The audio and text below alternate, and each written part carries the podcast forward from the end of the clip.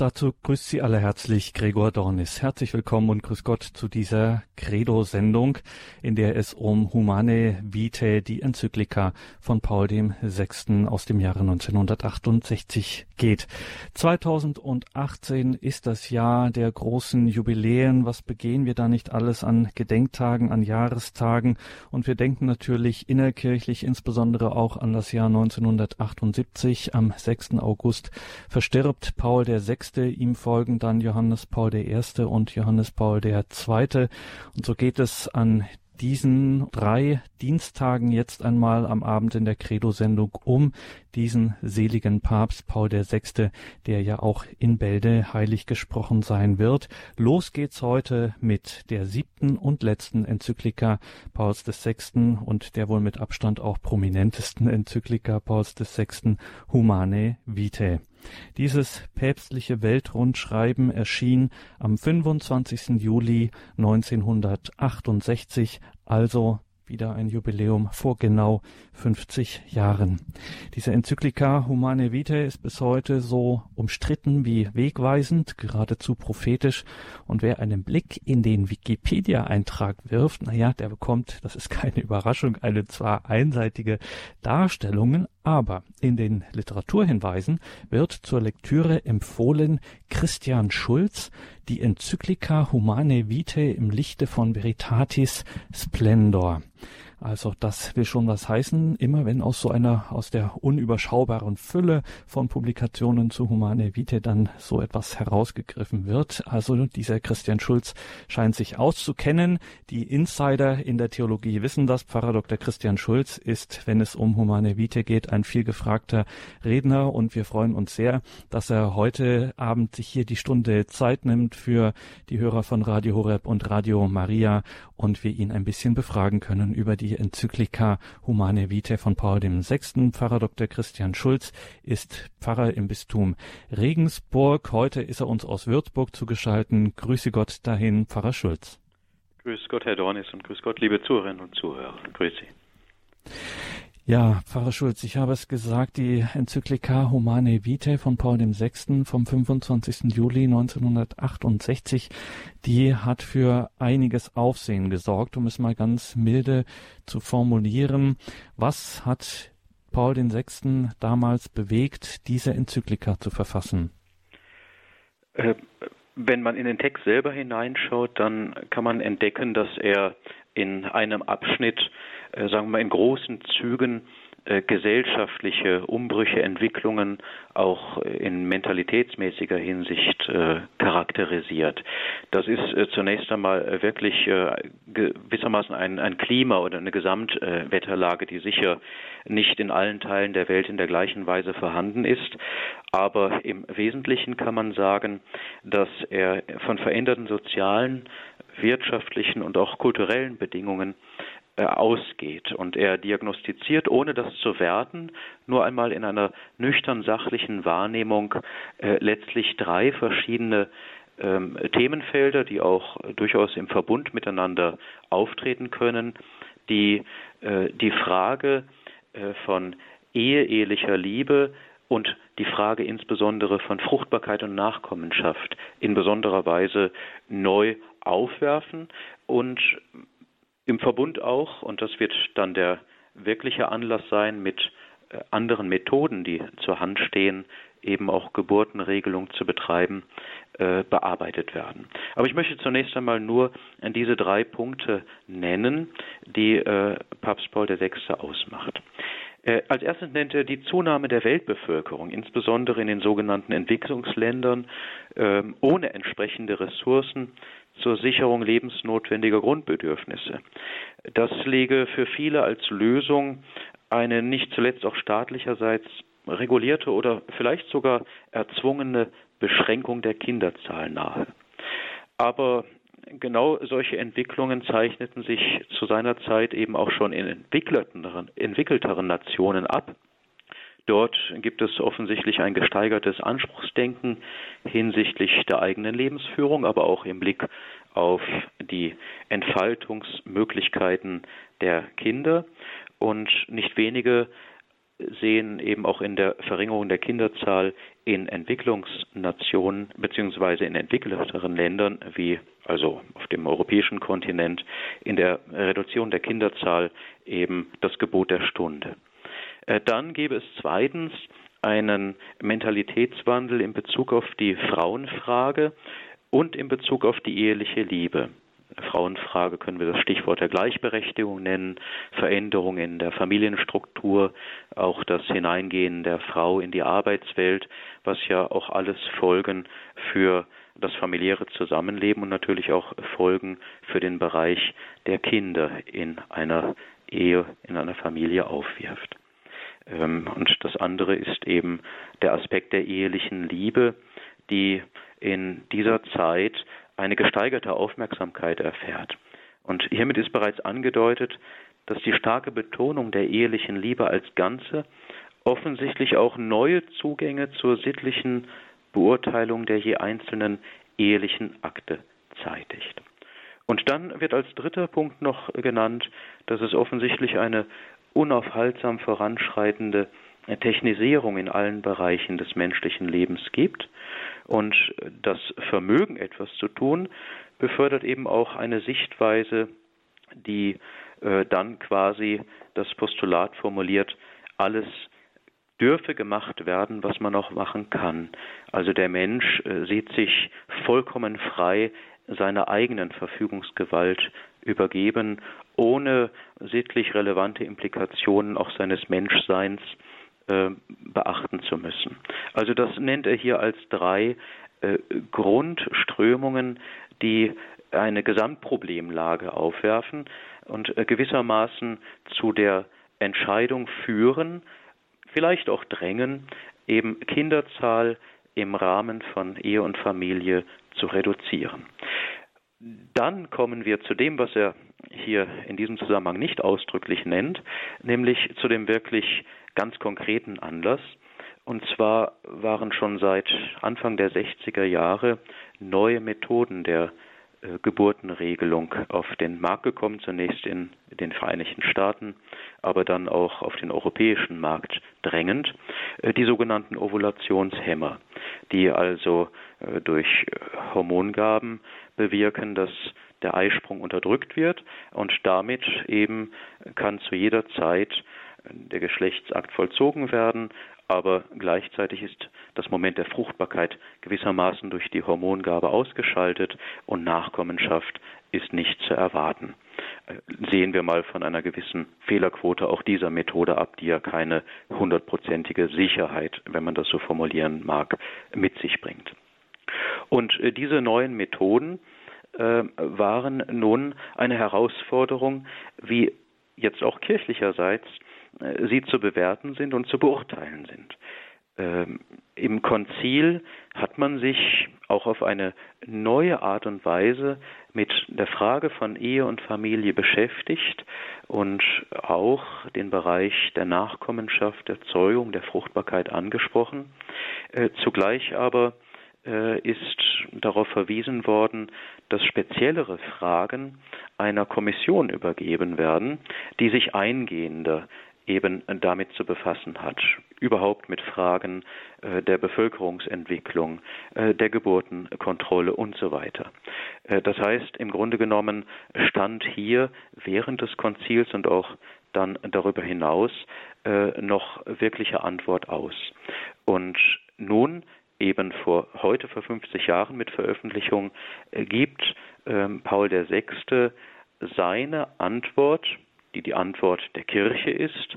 Er spricht ja mit Autorität, mit lehramtlicher Autorität in dieser Enzyklika auf auch die Frage, ähm, welches Prinzip ist so geltend, dass alle Methoden einer Geburtenkontrolle bzw. Geburtenregelung an diesem Prinzip gemessen werden sollen und müssen. Wir werden ja späterhin noch zu diesem Prinzip kommen. Äh, mir scheint äh, vielleicht in diesem Zusammenhang wichtig, auch im Groben auf gewisse Entwicklungszüge hinzuweisen, die bis zu dieser Antwort von Paul VI. auch lehramtlicherseits bedeutsam sind. Wir können äh, zunächst einmal zurückgreifen auf die Enzyklika äh, Pius XI. Casti Conubii. Er sah sich schon konfrontiert auch mit der Frage, ähm, dass in Ehen, in katholischen Ehen, in Familien Empfängnisverhütung praktiziert wurde. Das waren äh, indes Methoden äh, mechanischer Art, in der Regel Präservativ oder ähm, auch natürlich der sogenannte Coitus interruptus, also der Abbruch des eigentlichen Geschlechtsaktes, sodass also eine Zeugung nicht zu erwarten war. Und er ist es, der in Summe der gesamten kirchlichen Tradition ähm, also das Prinzip dann formuliert, das letztlich als grundlegend zu gelten hat.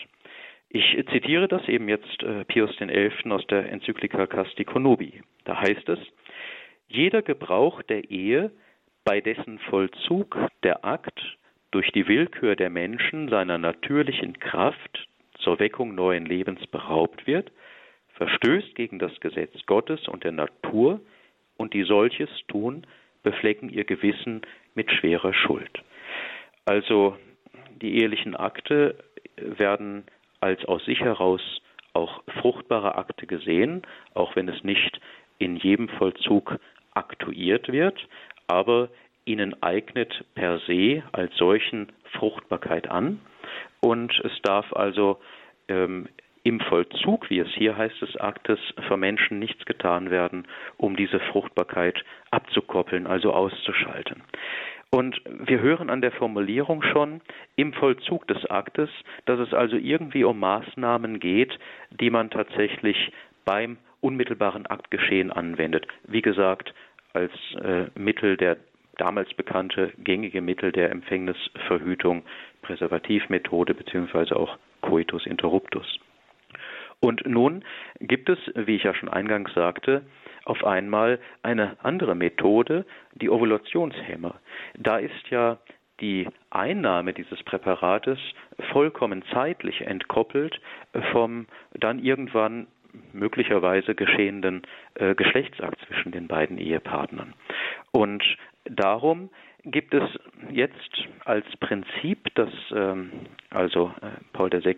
formuliert, äh, eine Erweiterung. Es geht nicht nur um den Augenblick des Vollzugs, sondern es geht auch um Maßnahmen, die vorher oder im Anschluss an den Akt gesetzt werden, um Fruchtbarkeit eben auszuschalten. Gewissermaßen hat er also auf dieses von Pius XI. formulierte Prinzip zurückgegriffen und hat es dann noch einmal gewissermaßen zeitlich ausgedehnt, sodass also davon auch ganz eindeutig und klar verständlich äh, die neue Methode der Ovulationshemmer erfasst wurde. Ähm, äh, zeitgleich gab es natürlich auch ähm, schon, aber das war Ende der 20er äh, Jahre die sogenannte ähm, später dann nach ihnen benannte Knaus-Ogino-Methode, das heißt also die periodische Enthaltsamkeit, das Beobachten der äh, Zeiten und auch äh, die Einsicht in fruchtbare bzw. unfruchtbare Perioden, äh, die ja auch dann dazu dienen können, Nachkommenschaft bzw. Zeugung zu regulieren. Ähm, die waren allerdings gerade kurz publiziert, aber eigentlich öffentlich äh, noch gar nicht bekannt, beziehungsweise auch nicht in Praxis, sodass also äh, Pius XI. darauf nicht eingegangen ist, das nicht aufgegriffen hat, wohl aber sagte, der Weg Nachkommenschaft in einer Ehe eben zu regulieren, der einzig gangbare und akzeptable Weg sei eben die Enthaltsamkeit, wenn eben Zeugung vermieden werden soll. Und äh, später dann, wird äh, Pius XII. Äh, in positiver Weise die jetzt äh, veröffentlichte und entfaltetere Methode nach Knaus-Ogino aufgreifen, positiv bewerten und er tut das zum Beispiel in einer Ansprache vor Hebammenverbänden in Anfang der 50er Jahre, wo also jetzt sich abzeichnet, dass es offensichtlich eine Methode gibt, von der man sagen kann, dass sie dem von Pius XI. formulierten Grundprinzip nicht widerspricht. Und genau das wird dann in einer Fortführung der kirchlichen Lehre eben Paul VI. ganz dezidiert und ausdrücklich entfalteter in seine Enzyklika Humani Vitae aufnehmen und die periodische Enthaltsamkeit als das Mittel der Wahl empfehlen. Also wir sehen hier auch ähm, Entwicklungsgänge auch gewissermaßen paralleler Art in äh, Möglichkeiten, Nachkommenschaftszeugung zu regulieren, äh, in der Hinsicht, dass es Methoden sind, die verworfen werden, aber auch in der Hinsicht, dass man sagt, das ist ein gangbarer, akzeptabler Weg, der der bisherigen Lehre und Tradition der Kirche nicht widerspricht.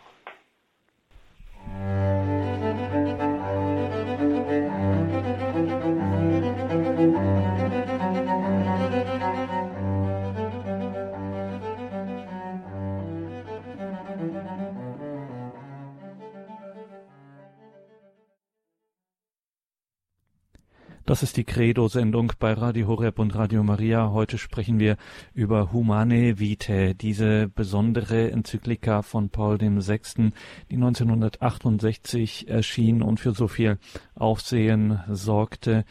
Wir haben heute zu Gast Pfarrer Dr. Christian Schulz. Der Mann kennt sich nicht nur mit dieser Enzyklika selbst Humane Vitae bestens aus, sondern mit der gesamten Problematik, die dahinter steht. Äh, eines dieser Begriffe zum Beispiel ist da der der verantworteten Elternschaft. Es geht um Sexualität, es geht um den Gebrauch der Ehe, wie man das früher nannte. Wir haben mir ein Zitat gehört aus einer Enzyklika von Pius XI. Casti Connubii, wo dieses Prinzip schon formuliert wurde, jeder Gebrauch der Ehe, bei dessen Vollzug der Akt durch die Willkür der Menschen seiner natürlichen Kraft zur Weckung neuen Lebens beraubt wird, verstößt gegen das Gesetz Gottes und der Natur, und die solches tun, beflecken ihr Gewissen mit schwerer Schuld. Das also dieser typische Klang auch einer Enzyklika eines päpstlichen Lehrschreibens. Dazu also der Vollzug der Ehe, also wenn die Ehegatten miteinander schlafen, wenn der in irgendeiner Form nicht mehr für die Weckung neuen Lebens offen ist, wenn also verhütet wird, wie man im einfach so umgangssprachlich sagt, dann ist das ein Verstoß gegen das Gesetz Gottes und der Natur, so Pius XI. Und als dann die Pille auf den Markt kam, es also nicht mehr im Vollzug der Ehe selber, sondern eben man schon da im Vorfeld darauf abzielen konnte zu verhüten. Da musste Paul VI. jetzt auch eine Antwort darauf finden, wie das denn nun kirchlicherseits zu bewerten sei und hat das Ganze dann eben zeitlich ausgedehnt. Zwischen einen gab es auch noch die sogenannte, das, was wir heute natürliche Empfängnisregelung nennen, also die Enthaltsamkeit zu fruchtbaren Zeiten, die Pius XII. dann ausdrücklich erlaubt hat und gesagt hat, das ist eben keine Verhütung, wenn hier Paare enthaltsam sind, das ist etwas anderes. Jetzt müssen wir mal den Bogen etwas weiter spannen, Pfarrer Schulz. Also Gebrauch der Ehe, Vollzug der Ehe, darum geht es ja im Kern. Wie sieht denn Humane Vitae jetzt genau das, die menschliche Ehe? Was steht dazu in Humane Vitae?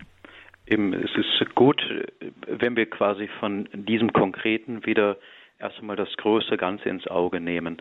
Äh, deshalb ähm, bemüht sich auch Paul VI., ähm, bevor er zu diesen konkreten Fragen kommt, einen äh, tiefen, wenn auch sehr knapp gehaltenen Entwurf dessen zu bieten, was unter ehelicher Liebe zu verstehen ist.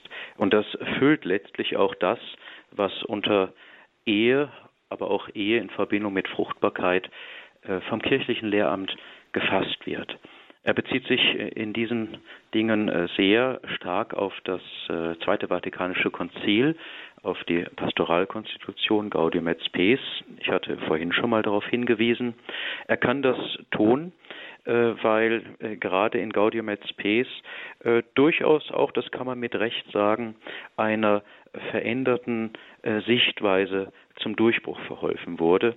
Und zwar etwas vereinfacht gesagt, ähm, gerade im Bereich der Ehe in Verbindung mit auch den ehelichen Pflichten, mit der Frage auch der Fruchtbarkeit der Nachkommenschaft, ein Weggehen von einem wirklich reduzierten Fokus auf den Ehezweck, wie das bis dahin in der Tradition durchaus im Vordergrund stand, der Nachkommenschaftszeugung, also der Zeugung von Kindern, ähm, hin zu einem wirklich ganzheitlichen Bild, äh, ganzheitlichen Begriff ehelicher Liebe, um in das dann aber hinein das zu integrieren, was eben nicht weggeschoben, verleugnet, abgekoppelt werden darf, die Fruchtbarkeit.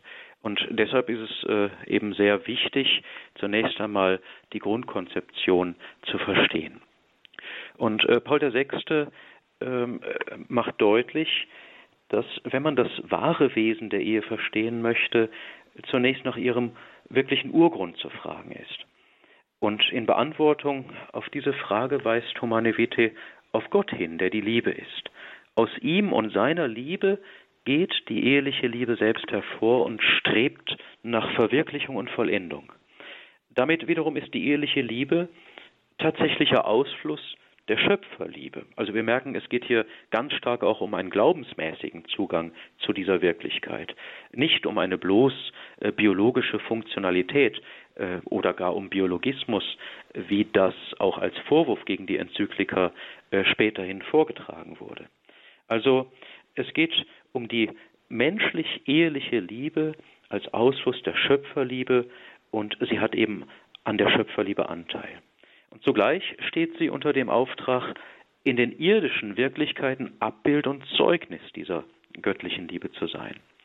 Und unmittelbar verbunden mit der Schöpferliebe erfolgt der Hinweis auf die Mitwirkung bei Zeugung und erzieherischer Formung der Nachkommenschaft.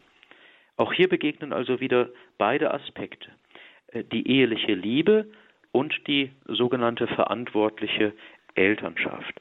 Beide miteinander werden hier genannt. Schließlich wird noch, wenn auch nur denkbar knapp, die, der sakramentale Charakter der Ehe ähm, angesprochen, äh, womit auch deutlich wird, dass der Ausgangspunkt der lehrabendlichen Argumentation eben nicht der bloß ähm, physiologische Ablauf des einzelnen ehelichen Aktes ist. Vielmehr geht es wirklich um das Herausstellen von Sinn und Wert der ehelichen Liebe an sich hatte Pius XI. in seiner Enzyklika Casti Connubii noch die klassische Lehre vom, wie ich das vorhin schon angedeutet habe, Primärzweck der Ehe, Zeugung und Erziehung von Nachkommenschaft, beides immer im Verbund miteinander, äh, aufgegriffen und bekräftigt. Äh, so begegnet eine solche Terminologie vom Primärzweck weder in den entsprechenden Dokumenten des Zweiten Vatikanischen Konzils noch in der Enzyklika Humane Vitae. Die Rede vom Kind als ersten Zweck oder ersten Ziel der Ehe brachte auch unter Verwechslung verschiedener Ebenen immer wieder auch die Versuchung mit sich, die Bedeutung der ehelichen Hingabe und des ehelichen Aktes einzig unter einer solch verengten Perspektive zu verstehen und folglich auch zu einer einseitigen, äh, den personalen, zwischenmenschlichen Aspekt der geschlechtlichen Begegnung der Eheleute vernachlässigenden Einschätzung zu gelangen. Dennoch ist hervorzuheben, dass das Moment der ehelichen Liebe schon immer in der beständigen Lehre der Kirche präsent und auch bewusst war, aber eben nicht in dieser ausdrücklichen Betonung und in dieser Deutlichkeit, wie das äh, Zweite Vatikanische Konzil das dann getan hat. Allerdings ist auch der Umkehrschluss äh, nicht zulässig, der auch von Gegnern der Enzyklika Humane Vitae vorgetragen wurde, die nämlich behaupten, sie breche gewissermaßen wieder äh, mit dem Konzil und kehre in Zeiten davor zurück, denn hier bekommt natürlich Nachkommenschaft, äh, Zeugung, dieser Aspekt, Fruchtbarkeit als eben nicht zu eliminierender Aspekt des ehelichen Aktes eine herausragende Bedeutung. Äh, das kann allerdings nur jener behaupten, der also einen Bruch formuliert, der die Texte äh, des Zweiten Vatikanischen Konzils, insbesondere eben die entsprechenden Abschnitte äh, von Gaudium et Spes, nicht im Zusammenhang sieht und ähm, gewisse Bruchstücke herausgreift. Denn an verschiedenen Stellen ist äh, zum Beispiel davon die Rede, dass das Kind gewiss die vorzüglichste Gabe der Ehe ist. Und ähm, auch an anderen Stellen wird also auf keinen Fall äh, nach der Betonung der ehelichen Liebe, der Gattenbindung, auch der eigenen Würde der ehelichen Akte, selbst wenn keine Zeugung daraus hervorgeht, ähm, trotzdem wird das Kind die Nachkommenschaft als Motiv nicht untergeordnet, sondern ganz klar erkennbar gleichgestellt. Und auf dieser Linie bleibt in seiner Enzyklika auch ganz klar ähm, Papst Paul VI. Also wie so oft, wenn man sich mit diesen Fragen und auch mit dem Zweiten Vatikanischen Konzil befasst, was ja auch vielfach äh, stellenweise auch kritisiert wurde, äh, muss man immer wieder sagen, wenn man sich genauer damit auseinandersetzt, es ist eben nicht so, dass man es, die Absicht des Konzils war jetzt alles irgendwie zu vereinfachen oder zu verharmlosen, sondern eigentlich ganz das Gegenteil, die Dinge sehr zu weiten und auch die solche Glaubenswahrheiten auch mehr und mehr zu vertiefen. Also nicht an einer ja, nicht an einer bloßen äh, Erfüllung oder so äh, entlang zu gehen, sondern wirklich äh, hier das Glaubensleben äh, aller Christgläubigen äh, zu vertiefen und hier mehr und mehr in die Wahrheit und Schönheit des Glaubens auch zu führen. Ja, dem Papst war eben besonders wichtig eine Gesamtschau des Menschen äh, und eine Gesamtschau der ehelichen Liebe mit allen Facetten hervorzuheben. Äh, er macht das eingangs in seiner Enzyklika deutlich, indem er, äh, wie das Konzil auch, durchaus von der Bedeutung empirischer Wissenschaften spricht, Soziologie, Biologie, Medizin, was auch immer, Psychologie, was dazugehört, aber zugleich davor warnt, den Menschen nicht auf irgendeinen Teilaspekt zu reduzieren, sondern das Gesamtgefüge, also den Menschen in seinem Wesen, aber auch mit allen Ansprüchen und Forderungen, die daraus hervorgehen, nicht aus dem Blick zu verlieren.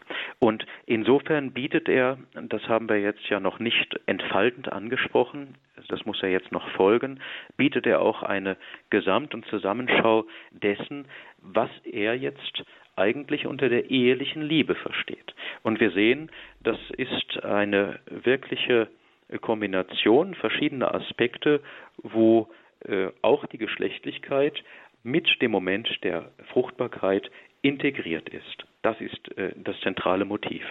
Äh, zunächst einmal wird also die eheliche Liebe als vollmenschlich gekennzeichnet. Den ganzen Menschen in seiner leib seelischen Konstitution betreffend ist sie sinnenhaft und geistig zugleich. Und nach Gaudium et Spes 49 vermag die eigentümlich menschliche Liebe die das Wohl der ganzen Person umgreift, jetzt wörtliches Zitat, den leibseelischen Ausdrucksmöglichkeiten eine eigene Würde zu verleihen und sie als Elemente und besondere Zeichen der ehelichen Freundschaft zu adeln. Ist also eine ganz positive Bewertung auch, auch des basal leiblichen, körperlichen Aspektes der Geschlechtlichkeit, aber es wird zugleich auch schon deutlich gemacht, dass äh, geschlechtliche Begegnung von Mann und Frau miteinander im ehelichen Kontext immer auch Ausdrucksgeschehen dessen sind, was unter dem im geistigen Sinne äh, verstanden wird, was eheliche Liebe meint und bedeutet. Trieb und Leidenschaft als naturhafte Grundlage für die eheliche Liebe sind dem Menschen vom Schöpfer eingeschaffen und gehören somit zur menschlichen Natur selbst.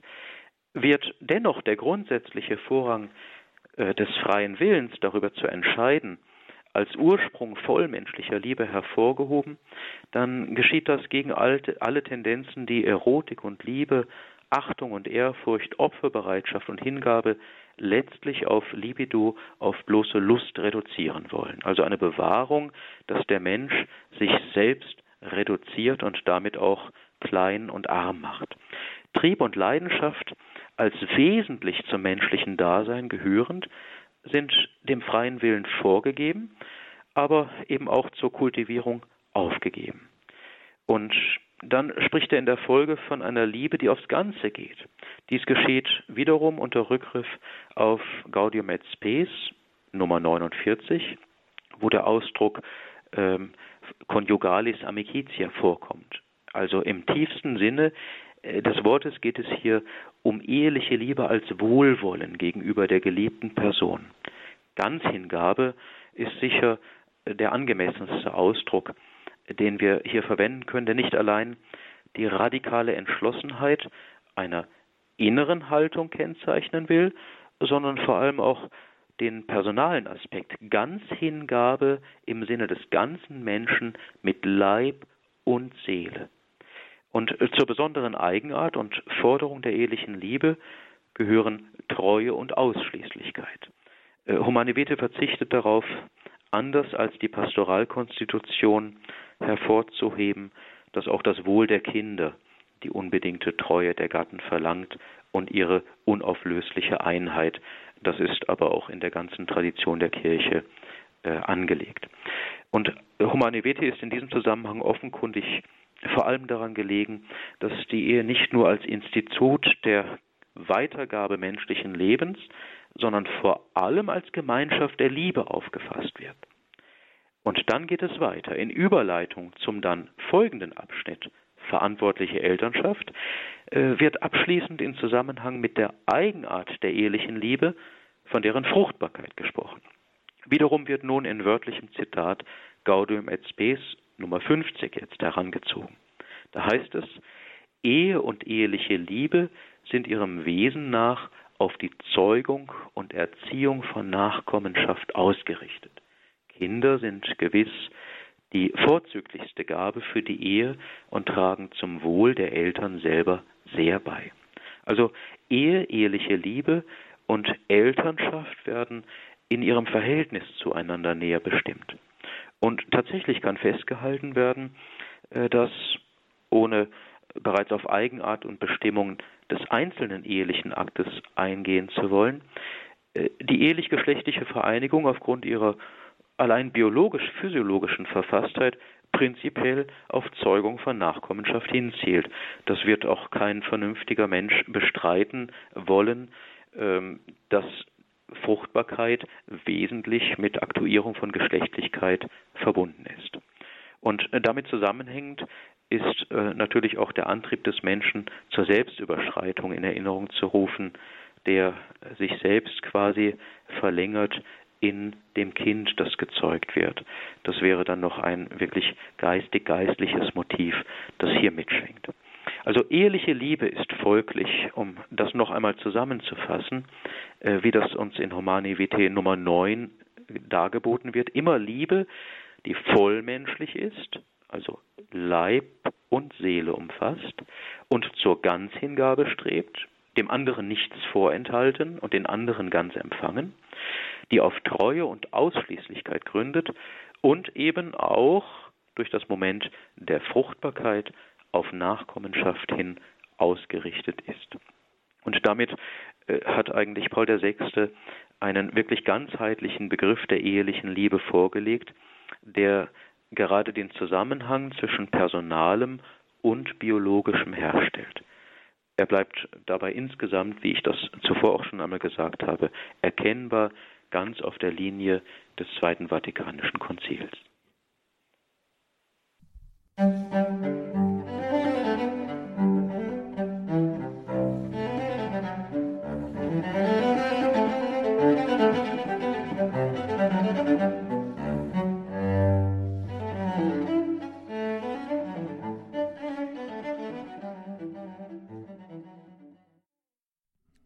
Es geht in dieser Sendung um Humane Vitae, die Enzyklika von Paul VI.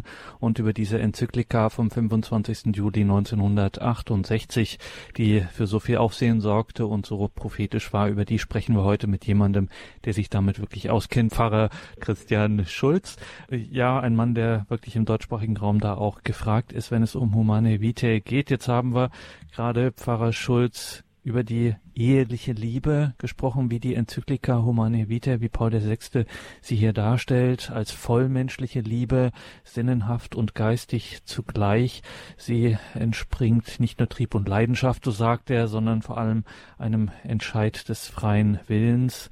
Sie ist, äh, diese Liebe geht aufs Ganze und sie ist eben auch, und jetzt kommen wir zu dem entscheidenden Punkt, schließlich fruchtbar da sie nicht ganz in der ehelichen Vereinigung aufgeht, sondern darüber hinaus fortzudauern strebt und neues Leben wecken will. Wir merken wir schon, diese Praxis eben damals die Einführung der Pille als Verhütungsmethode, da ahnt man schon, dass jemand wie Paul VI., dass die Kirche, für die er ja spricht, damit ein Problem haben könnte aus dieser Perspektive heraus, dass das Leben, die eheliche Liebe eben auch auf Weitergabe des Lebens angelegt ist. Äh, ja, und das Problem besteht im Wesentlichen darin, dass äh, wenn gewissermaßen die eheliche Liebe äh, in einem unmittelbaren Zusammenhang steht, auch mit allem, was äh, in die leibseelische Begegnung der Eheleute gehört, äh, auch im Einzelnen die ehelichen Akte, also die einzelnen geschlechtlichen Begegnungen, äh, also der Verkehr der Eheleute in den Blick genommen wird.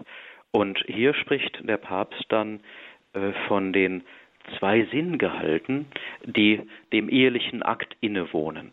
Und zwar äh, nicht zuerst und vor allem von der Intention der Beteiligten her, sondern grundlegender von der Intention des Schöpfers her.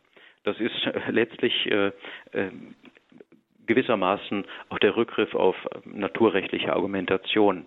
Das bedeutet also, äh, das steht außer der Verfügungsgewalt des Menschen oder der beteiligten Eheleute, sondern äh, dem ehelichen Akt nach dem Willen und Plan Gottes liegen zwei Sinngehalte äh, zugrunde und gehören dazu und nicht nur dazu, sondern zusammen.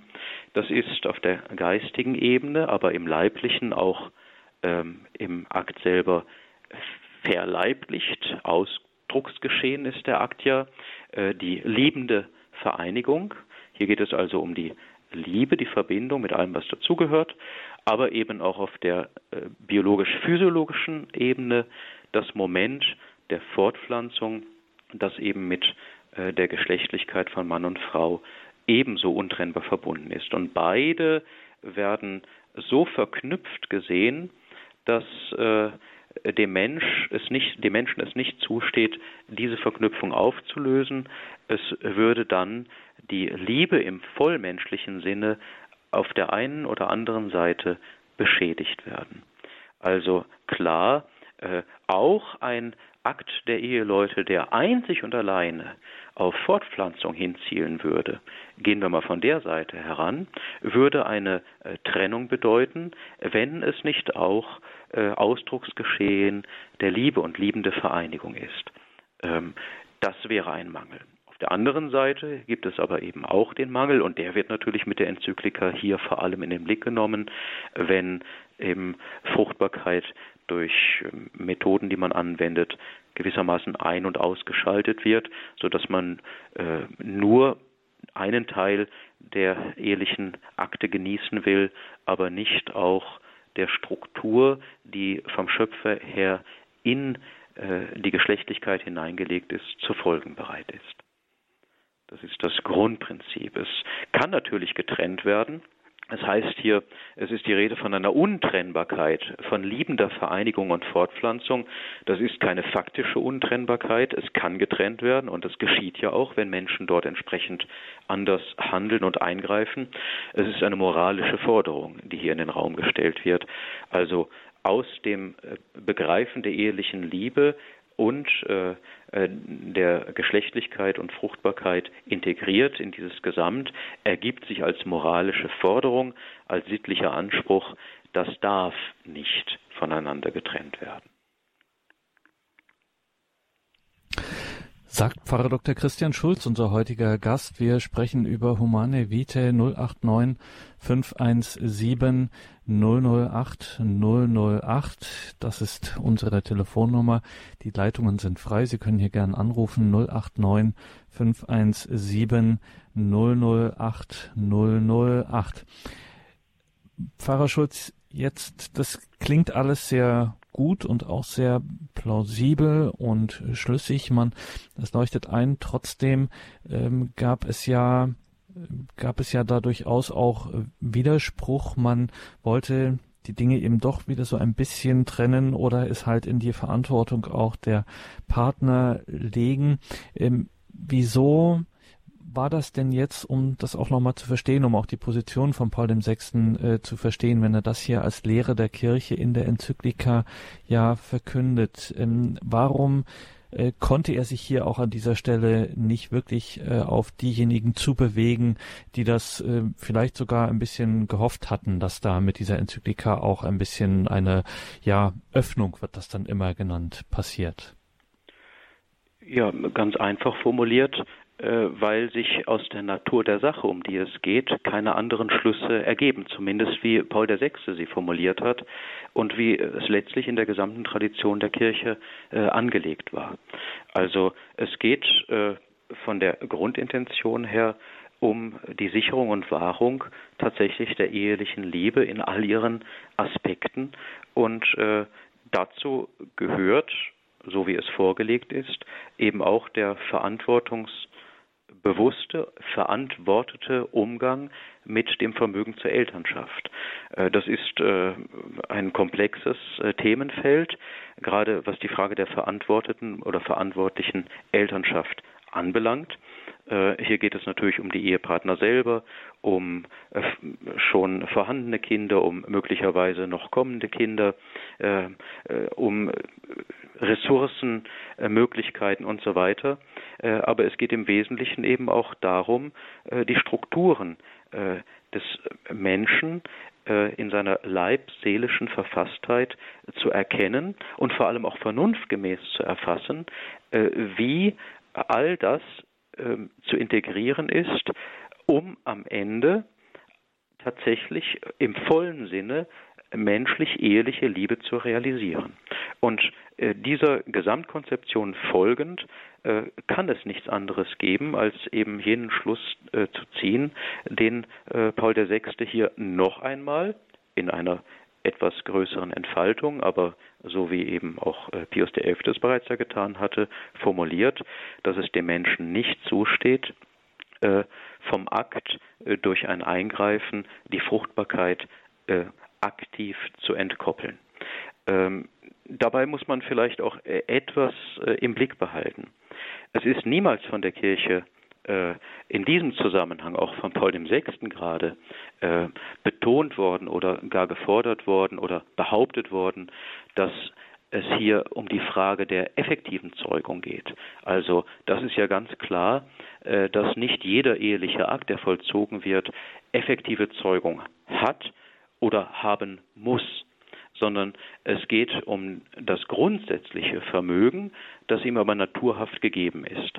Und wer sich dagegen stellt, verneint eben auch dieses ganz wesentliche Element der Fruchtbarkeit. Das ist also ein Nein zum Leben gewissermaßen, das hier in letzter Konsequenz gelebt wird.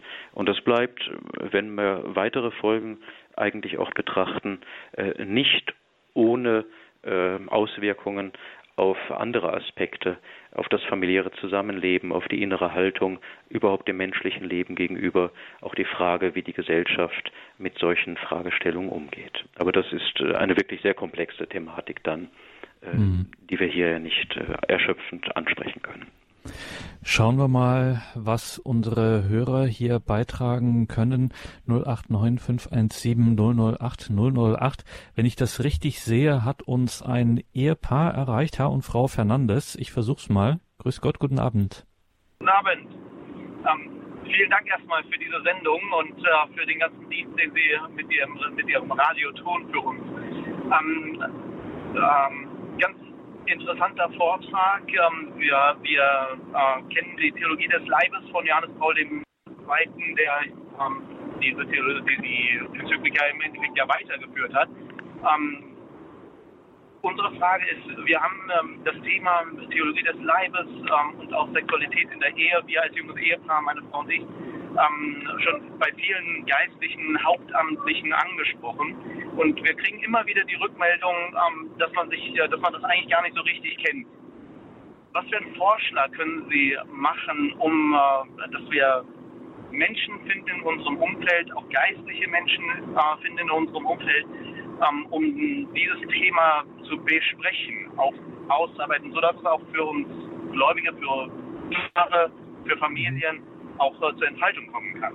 Ja, danke für diesen Beitrag. Ja, Pfarrer ja. Schulz, das ist ein, äh, ja. Ja, vielen Dank äh, also für diesen Hinweis, äh, weil äh, gerade der ähm, die Theologie des Leibes von Johannes Paul II. macht uns deutlich, äh, dass bei aller Klarheit, wie jetzt auch zum Beispiel von mir in diesem Kurzvortrag die Lehre von Paul VI. und Romani Veti dargelegt wurde, es tatsächlich nicht daran gelegen sein kann, den Menschen etwas hinzuwerfen und zu sagen, das ist der Anspruch, den musst du erfüllen, wenn du es nicht tust, ist es Sünde und das ist ganz schrecklich, sondern es soll ja geholfen werden zu einer tieferen Einsicht menschlich und dann ehelicher Liebe zu gelangen und Freude daran zu entwickeln und daran immer mehr voranzuschreiten. Und da ist tatsächlich die Theologie des Leibes von Johannes Paul II.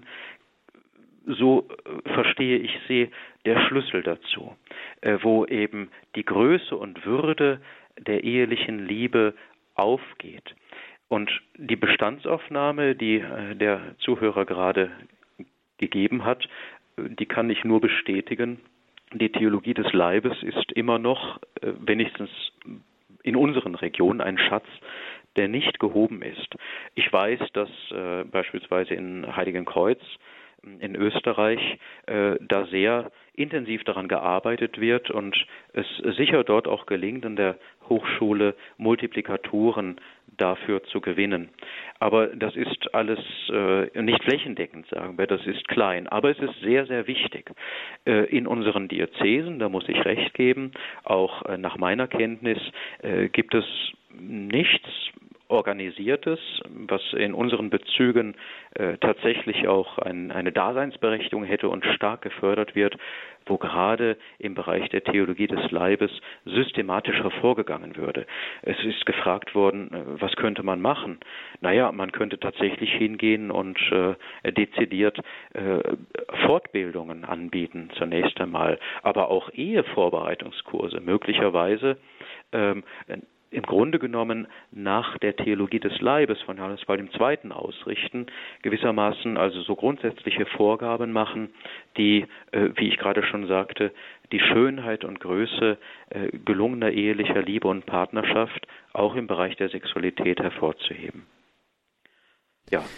Dankeschön, Herr Fernandes, für diesen Beitrag. Kann ich noch ergänzend sagen, schauen Sie natürlich auch, können Sie bei uns in der Mediathek in der Schlagwortsuche dann auch einfach mal Theologie des Leibes eingeben, oh ja. was da vielleicht herauskommt und dann auch bei den Sendungen vielleicht auch mal in die Infofelder schauen ähm, in die Details zur Sendung. Da gibt es ja auch entsprechende Links, aber Sie haben natürlich völlig recht, das ist tatsächlich eine Aufgabe und auch hier kann man mit dem, äh, mit dem Zweiten Vatikanischen Konzil wieder sagen, es ist auch jetzt wieder gerade an dieser Stelle die Stunde der Laien, die sich hier engagieren, wie auch Ihr Beispiel zeigt. Denn vergelt's Gott dafür viel Kraft und viel Segen für Ihren Einsatz, für Ihren Dienst, für Ihre Ehe. Wir gehen weiter zur Frau Zennewald. Guten Abend. Ja, guten Abend. Ich danke auch für den Vortrag und möchte einfach sagen, dass also nur bestätigen meinen Vorredner, die Theologie, äh, Theologie, des Leibes ist natürlich unwahrscheinlich wichtig, die uns Johannes Paul II. eben weitergegeben hat. Aber zu diesem Vortrag gehört, was Sie auch selber schon, Herr Dornis, angesprochen haben, die natürliche Empfängnisregelung. Und das ist ja, denke ich, eigentlich das Wichtige, dass man dass man einfach auch vermittelt, wenn wir nicht verhüten dürfen, keine Pille und so weiter einnehmen und so weiter verhüten können, dass es eben einfach Lebensweisen, natürliche Lebensweisen gibt, die nach dem Plane Gottes uns geschenkt sind, die in die Natur der Frau hineingelegt ist. Und ich gehöre auch zum Institut für natürliche Empfängnisregelung, Professor Dr. Rötzer. Und unser Professor hat uns immer gesagt, wenn die kirchliche Lehre wahr ist, dann muss sie auch lebbar sein. Und das ist ja immer wiederum, äh, wo wir hören, das ist doch nur für einige Leute lebbar. Nein, es ist lebbar für alle Menschen, die sich öffnen, die sich mit dieser Thematik auseinandersetzen, die Kurse machen und so weiter. Und ich denke, es ist so eine, es ist keine äh, äh keine Methode, sondern es ist eine ganzheitliche Lebensweise, die die Ehen bereichert und, und eben einfach uns auch beschenkt ist mir ein ganz großes Anliegen, das eben einfach auch zu vermitteln und zu ermutigen und genauso wie Theologie des Leibes eben einfach auch die NER eben einfach auch müsste viel mehr vermittelt werden als ja als Geschenk, als äh, das Gott uns äh, gegeben hat. Ja, danke schön, Frau Zennewald. Dann ja. kann ich hier auch gleich nochmal, äh, damit wir das ja auch unterbringen, eine Internet, eine Website äh, angeben, iner.org, also Institut für natürliche Empfängnisregelung, iner.org. Da findet man wertvolle Hinweise, auch Hinweise auf Kurse. Pfarrer Schulz, was die Frau Zennewald jetzt angedeutet hat, das ist auch so ein, ja, so ein ganz erstaunlicher Indikator dafür, was eigentlich äh, hier für Wahrheiten und eben auch für Schönheiten äh, liegen viele Menschen, die zum Beispiel diese natürliche Empfängnisregelung anfangen, sich dafür interessieren, einfach vielleicht aus ganz praktischen Gründen auch, weil sie sagen, wir möchten hier keine, äh, keine pharmazeutischen Mittelchen haben, wir möchten hier einen Weg finden, äh, dass wir unabhängig von solchen, äh, sowas wie Pille sind oder so, von Fehlerquoten mal ganz abgesehen, mhm. wir wollen hier eine sichere Methode haben und die fangen damit an, mit äh, dieser natürlichen Empfängnisregelung nach Professor Rötzer beispielsweise und äh, stellen plötzlich fest, wie die Frau Zennewald jetzt auch sagte, das ist etwas ganzheitliches. Hier verändert sich auch was in unserer Partnerschaft. Wir gehen ganz anders miteinander um. Es geht nicht einfach nur darum, dass wir jetzt im Moment uns nicht in der Lage sehen, noch ein Kind beispielsweise zu bekommen, sondern auf einmal man äh, man lebt ganz anders, man erfährt Liebe ganz anders. Plötzlich, ja, das verändert einen schon und man merkt plötzlich, wie wesentlich so manche Dinge sind, die man vorher vielleicht für gar nicht so tiefgehend und wesentlich gehalten hat. Ja, äh, es liegt auch in der Natur äh, der sogenannten natürlichen Empfängnisregelung, äh, weil dazu braucht es gleichberechtigt und mit dem gleichen Einsatz und der Bereitschaft beide Ehepartner. Äh, wenn Sie alle anderen Methoden betrachten, dann wendet äh, der ein oder andere eine Methode an und dann hat sich die Sache erledigt. Bei der natürlichen Empfängnisregelung äh, ist ja im Grunde das Moment, Nachkommenschaftszeugung zu vermeiden, indem man enthaltsam ist in den fruchtbaren Zeiten. Und das sind natürlich äh, verantwortete Akte, die wiederum beide miteinander tragen.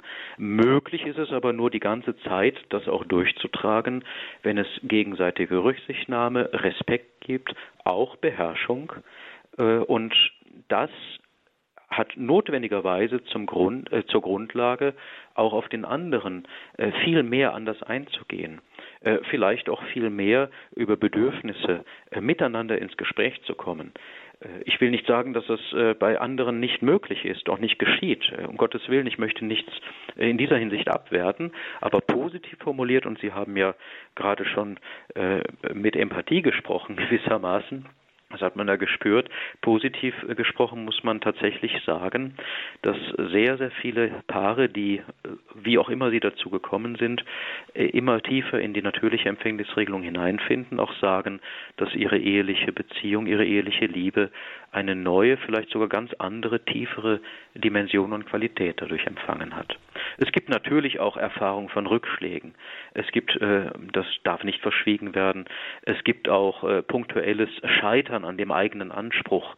Äh, solche Rückmeldungen kenne ich auch, aber ich denke, das stellt das Ganze insgesamt in keiner Weise in Frage, sondern zeigt nur, dass wir beständig auch an, an uns, wir zölibatär sind oder in einer Ehe äh, leben, äh, arbeiten müssen und wenn wir gefallen sind, dass wir aufstehen und eben das Ziel nicht aus dem Blick verlieren.